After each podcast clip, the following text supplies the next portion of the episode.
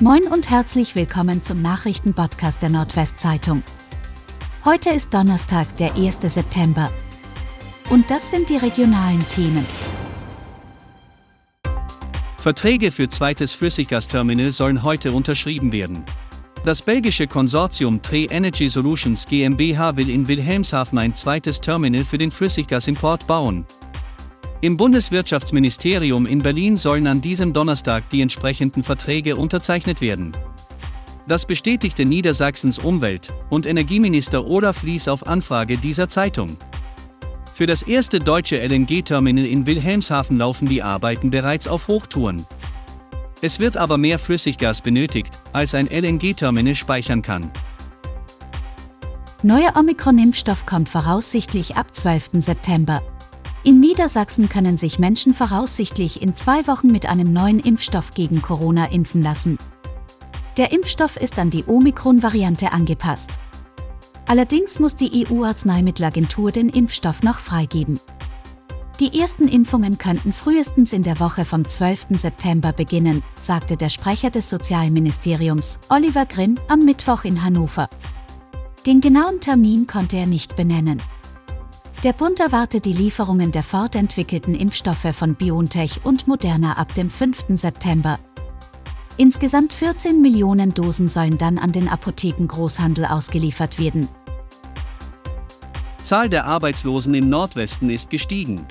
Die Zahl der Arbeitslosen erhöhte sich im Oldenburger Land und Ostfriesland um 1735 auf 46.660, wie aus den am Mittwoch veröffentlichten Zahlen der regionalen Arbeitsagenturen hervorgeht.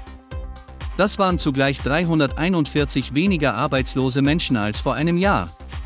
Gründe für den leichten Anstieg seien nach Einschätzung der hiesigen Arbeitsagenturen zu meinen, dass sich viele Schülerinnen und Schüler nach ihrem Schulabschluss im Juli arbeitslos gemeldet haben. Zum anderen spielen auch die Meldungen von geflüchteten Ukrainerinnen und Ukrainern eine Rolle. Alexanderstraße in Oldenburg für drei Wochen gesperrt. Die Alexanderstraße in Oldenburg wird ab Montag, dem 5. September für drei Wochen für den gesamten Verkehr gesperrt. Das kündigten die Stadt und die Deutsche Bahn an. Auch zu Fuß und mit dem Fahrrad ist demnach kein Durchkommen möglich. Die angrenzenden Einmündungsbereiche zur Siebenbürger Straße und Feldstraße bleiben weiterhin für den Kfz-Verkehr gesperrt. Zu Fuß und mit dem Rad können diese jedoch passiert werden. Hintergrund der Sperrung ist der Bau einer Bahnbrücke über die Alexanderstraße. VfB Oldenburg holt Sohn von prominentem Trainer Hasenhüttel.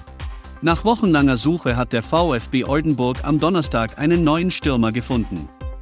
Nach Informationen unserer Redaktion soll Patrick Hasenhüttel neuer Stürmer des Drittligisten werden.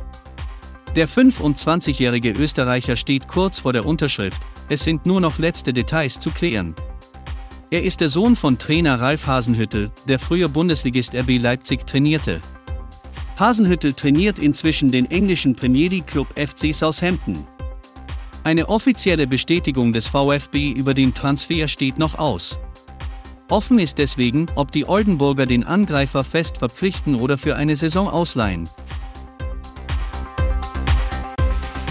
Und das waren die regionalen Themen des Tages.